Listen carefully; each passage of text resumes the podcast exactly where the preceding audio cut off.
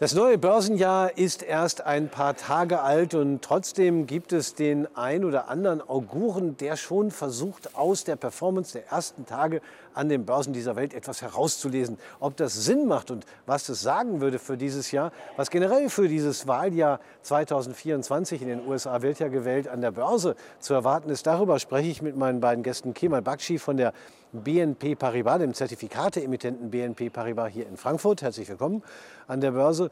Und außerdem Robert Redfeld. Er gibt regelmäßig den Newsletter Wellenreiter Invest heraus. Ihnen ebenfalls herzlich willkommen. Robert Redfeld, äh, tja, der Start ins neue Jahr aus Analytikersicht, was lässt sich da sagen?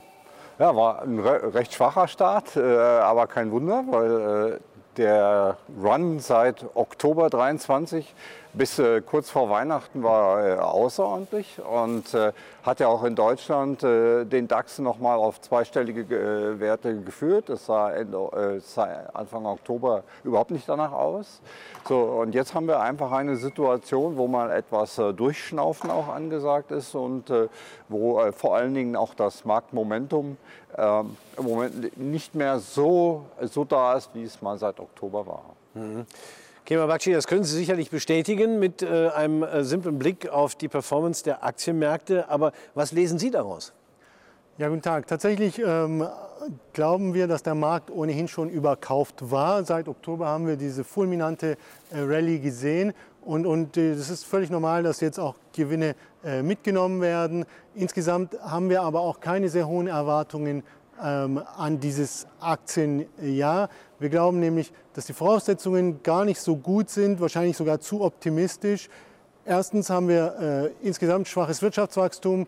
In den USA werden wir vielleicht die 1% erreichen. In der Eurozone sind wir schon bei einer Erwartung von 0,6%, für Deutschland sogar nur äh, halb so viel. Das heißt eher ein äh, stagnatives Umfeld. Im ersten Halbjahr wahrscheinlich schwieriger als im äh, zweiten Halbjahr. Deswegen sind wir noch korrekturanfälliger. Die Volatilität ist auf einem äh, historischen äh, Tief. Das heißt, auch hier erwarten wir, dass die anspringt, also die Korrektur nochmal äh, die Volatilität ähm, erhöht. Und wir glauben, dass insgesamt überhaupt die Gewinnschätzungen der Analysten zu hoch sind, viel zu hoch aus unserer Sicht. Denn wir glauben, dass, dass der Markt jetzt mit diesem deutlichen Anstieg vor allem die Zinspause ähm, gespielt hat. Erwartung an die Zinssenkungen hat die Aktienmärkte getrieben, aber ab jetzt kommt es aus unserer Sicht auf die Fundamentaldaten an. Mhm. Nun äh, schauen wir vielleicht trotzdem noch mal auf die reinen Daten, Robert Redfeld. Es gibt ja äh, auch so ein paar äh, Muster, die man rausgelesen hat. Die Santa Claus Rally gehörte dazu. Dieses Jahr hat sie allerdings nicht stattgefunden. Glaube ich, die letzten fünf Tage im alten und die ersten zwei Tage im neuen Jahr. Da war es nicht ganz so dolle von der Performance. Äh, gibt es auch ähnliche ähm, vermutete Muster, die sich auf die ersten Januartage beziehen? Ja, wir haben Jan, im Januar haben wir natürlich äh, diesen sogenannten Januar-Effekt. Äh, den kann man jedes Jahr um diese Jahreszeit nochmal aufrufen, um abzugleichen, ob die These stimmt. So wie der Januar läuft, läuft halt das ganze Jahr. Das stimmt tatsächlich in 75 bis 80 Prozent der Fälle in den zurückliegenden 100 Jahren für den Dow Jones Index und S&P 500. Im übertragenen Sinne auch für den DAX. Das ist ungefähr auf einer gleichen Ebene. Die ersten fünf Handelstage waren schon mal äh, schwächer, also es war aber nur knapp schwächer, hatten wir eine knapp Schwächung, knappe Schwächung. Und äh, jetzt kommt es halt darauf an, wie die Märkte in den kommenden zwei Wochen dann noch performen.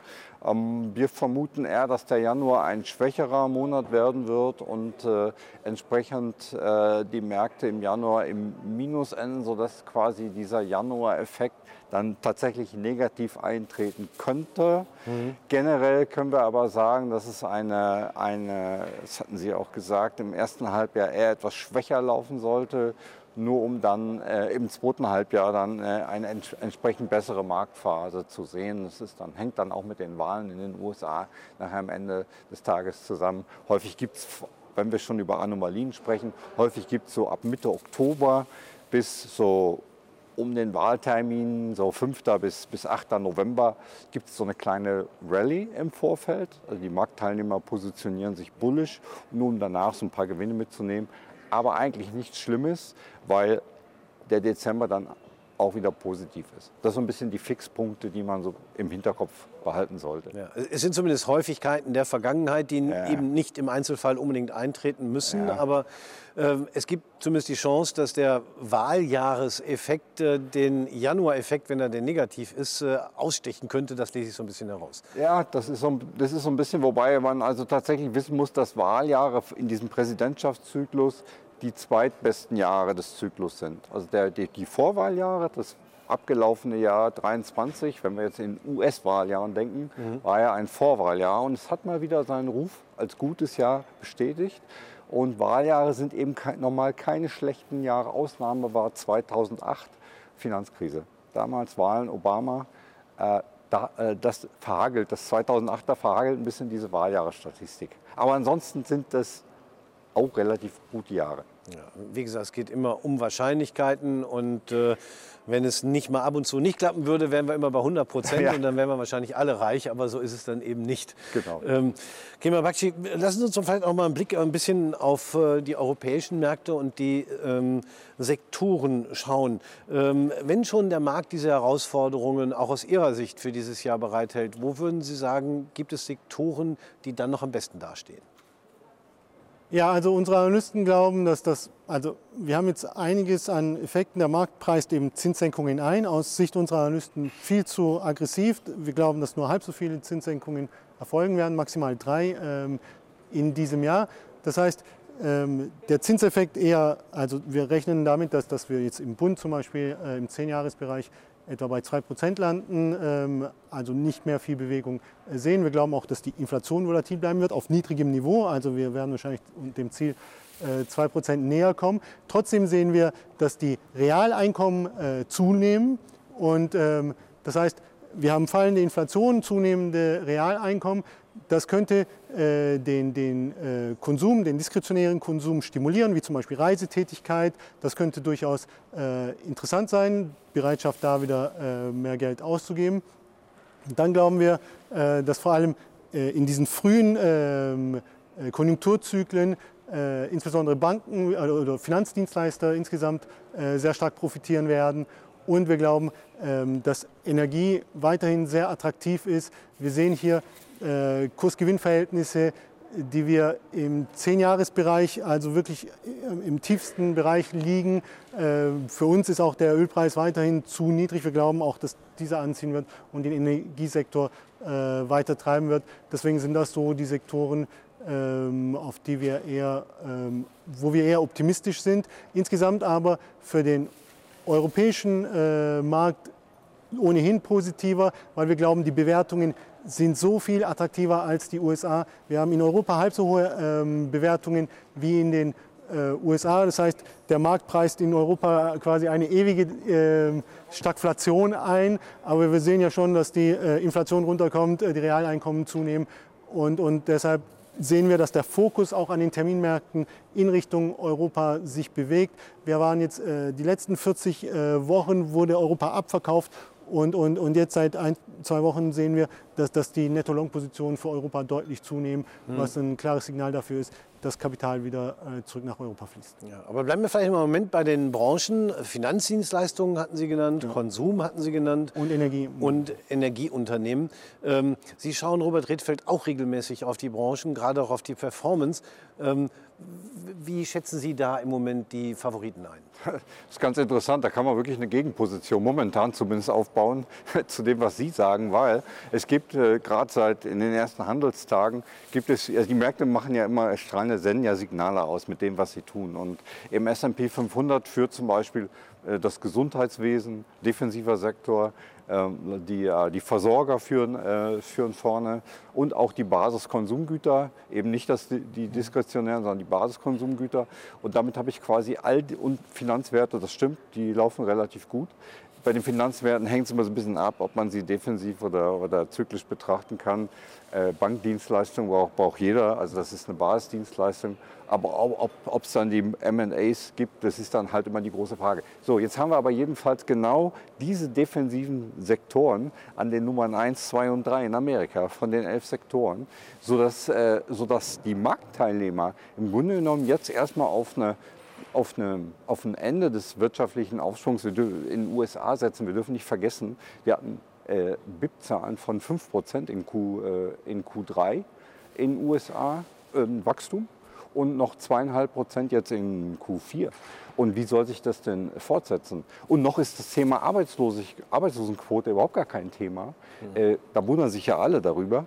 Äh, aber wir sehen so leichte Abticks in, in bestimmten Indikatoren, Beschäftigungsquote, ISM-Index, gerade im Servicebereich übrigens, Dienstleistungen, zieht an. Und der Tourismus, das muss man auch sagen, Luftverkehr hat im Moment den Aufschwung auch durchgezogen, getragen. Auch in den USA, mhm. auch, in, äh, auch bei uns in Europa. So, wenn, wenn dieser Bereich jetzt mal so ein bisschen wegknicken würde, dann haben wir äh, gleich wieder, dann kommen Ängste auf, dann kommen zumindest Konjunkturängste auf. Ob die Konjunktur dann tatsächlich in eine Richtung Rezession geht, weiß keiner. Aber zumindest die Ängste an den Märkten könnten aufkommen und könnten das spielen. Was jetzt niemand erwähnt hat bis jetzt, ist der Technologiesektor. Aber das ist der, der den Markt ja im Wesentlichen getragen hat in der jüngsten Vergangenheit. Ähm, was ist davon zu erwarten, Kemal Bakci? Ja, auch hier äh, sind wir zurückhaltend, weil äh, bei Technologie haben wir so eine Erholung gesehen, eine solche Rallye, dass wir bei den Bewertungen schon wieder am oberen Ende sind historisch. Und äh, das ist unseren Analysten zu viel. Es gibt ähm, ähm, Grund äh, für Zuversicht, gerade im Bereich KI. Das war ja auch das große Thema im vergangenen Jahr. Aber die Bewertungen sind ähm, aus Sicht unserer Analysten immer noch exorbitant, also die Erwartungen einfach zu hoch, dass sie sagen, wir nehmen lieber eine neutrale Stellung gegenüber Technologie ein. Technologie reagiert sehr sensibel auf Zinssenkungen. Wir erwarten aber, dass, dass die, die, die Zinssenkung eher jetzt gespielt ist und, und ähm, jetzt eher ähm, ausläuft und, und wir eher vielleicht äh, eher Überraschungen der Inflationsrate nach oben bekommen könnten, wie jetzt äh, zuletzt.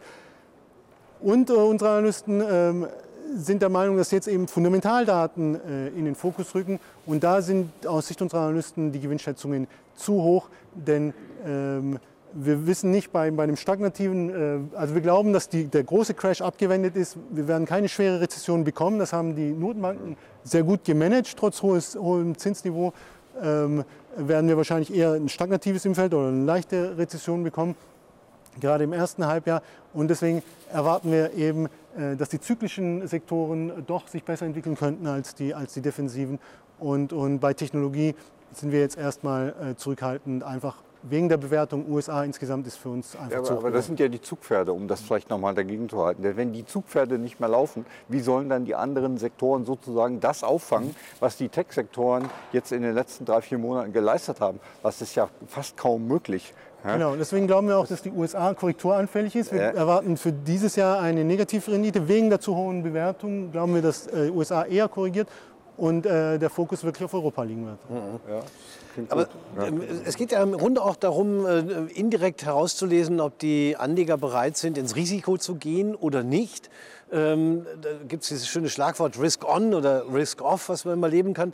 Ähm, und ein anderer Indikator dafür könnte ja auch Bitcoin sein. Ja. Es gibt natürlich viele Jünger äh, der Kryptowährungen, aber unabhängig davon wird ja auch so ein Anstieg bei äh, Kryptowährungen auch als Indikator genommen für den Risikoappetit der Anleger. Richtig. Kann man das so sehen? Ja, absolut. Also das, das wird noch viel zu wenig betrachtet. Also Bitcoin ist, äh, ist sogar vorauslaufend äh, den Aktienmärkten äh, gegenüber und kann, also hat das zumindest in der Vergangenheit bewiesen.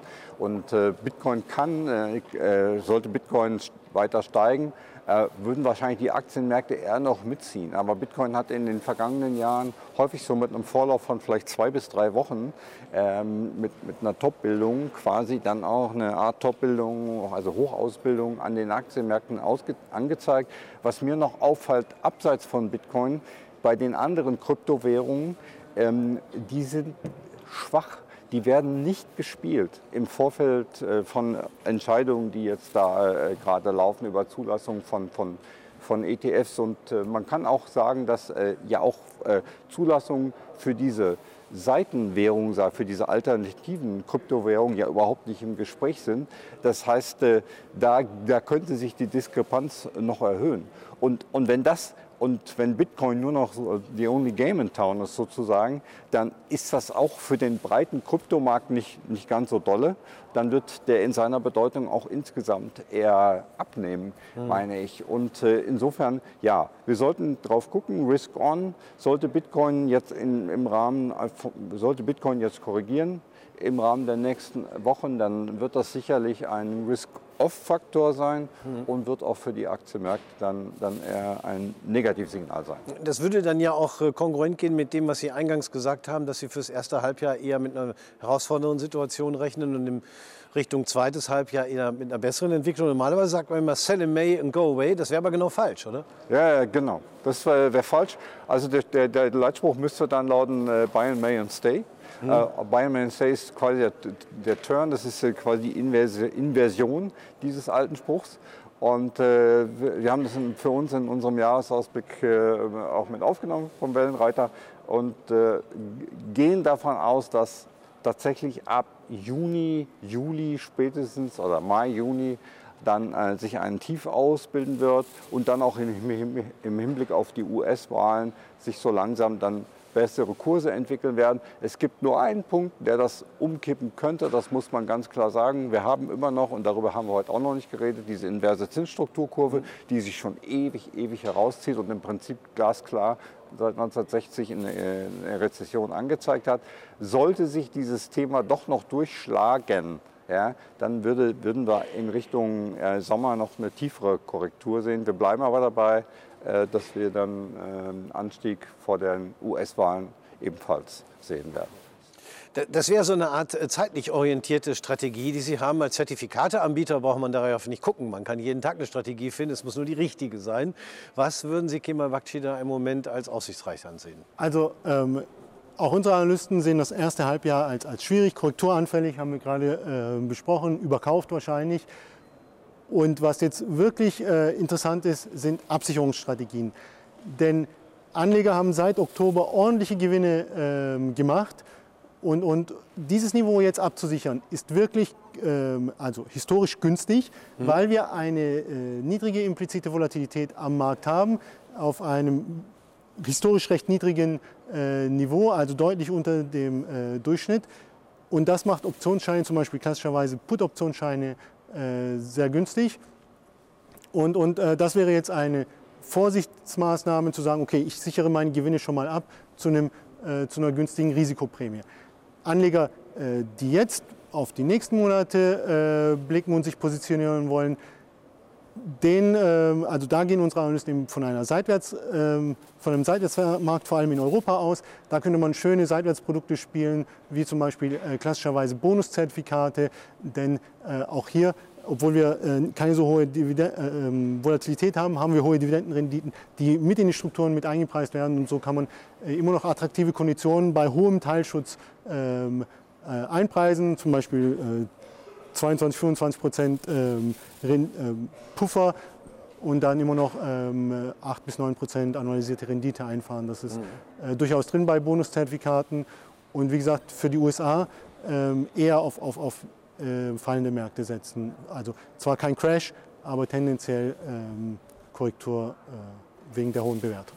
Aber äh, das heißt eben, Sie rechnen, wenn Sie von äh, 20 bis 25 Prozent Abstand zur Barriere, denn da hätte ich den Bonus nicht mehr äh, sprechen, rechnen Sie auch nicht mit mir, äh, was den Rückgang angeht, oder halten es für eher unwahrscheinlich, dass ja. es noch stärker runtergeht? Wir glauben, äh, genau, dass, dass sich der europäische Markt in einer Range ähm, befinden wird und unser Jahresendziel ist etwa auf dem aktuellen äh, Niveau, sodass wir kaum Rendite zum Jahresende sehen werden, aber zwischenzeitlich dass der Markt mal um 10, 15 Prozent atmet, das ist völlig normal. Also solch mhm. eine Korrektur ist in einem normalen Zyklus immer ähm, drin. Was durchaus äh, interessant ist aus Sicht unserer Analysten ist äh, Japan. Da sind wir ja auf einem 35-Jahres-Hoch, glaube ich, mittlerweile. Da wurden jetzt interessante Reformen ja auch seitens der Börse äh, angestoßen, für, äh, positiv für Investoren da wäre vielleicht sogar mehr Luft äh, nach oben drin aus Sicht unserer Analysten. Ja, also die niedrige Volatilität heißt ja nichts anderes, als äh, dass die Börse relativ gelassen und entspannt mhm. ist im Moment. Deswegen lohnen sich genau solche Strategien, weil gerade Optionsscheine relativ günstig sind. Aber äh, Robert Redfeld, ich weiß nicht, inwiefern für Sie auch die Volatilität eine Rolle spielt. Sie schauen da auch drauf. Ja. Ähm, äh, es ist sozusagen äh, ein bisschen Ruhe vor dem Sturm, oder? Ja, kann man schon sagen. Aber wobei, ohne dass wir uns jetzt abgesprochen haben, da ich gehe auch so diese Korrekturphase 10, maximal 15 Prozent, da würde ich auch mitgehen. In unserem Basisszenario sehen wir da auch keine Rezession.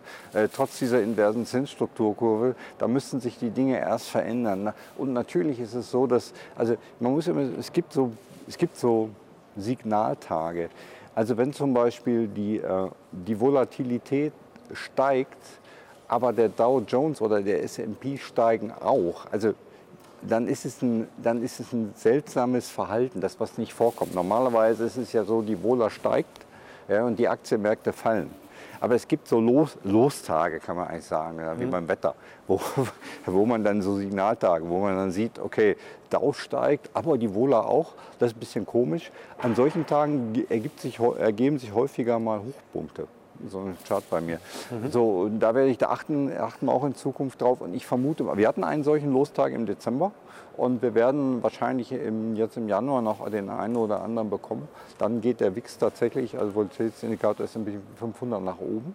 Ähm, und damit rechnen Sie ja auch, ja. ja dass wir so ein bisschen, äh, und dann kommt natürlich, sagen wir mal, das Muffensausen an der Börse kommt natürlich dann auf. Ist ja mhm. völlig normal. Und das wäre auch seltsam, wenn das nicht passieren würde ja. in, äh, nach dem Run, den wir seit Oktober hatten.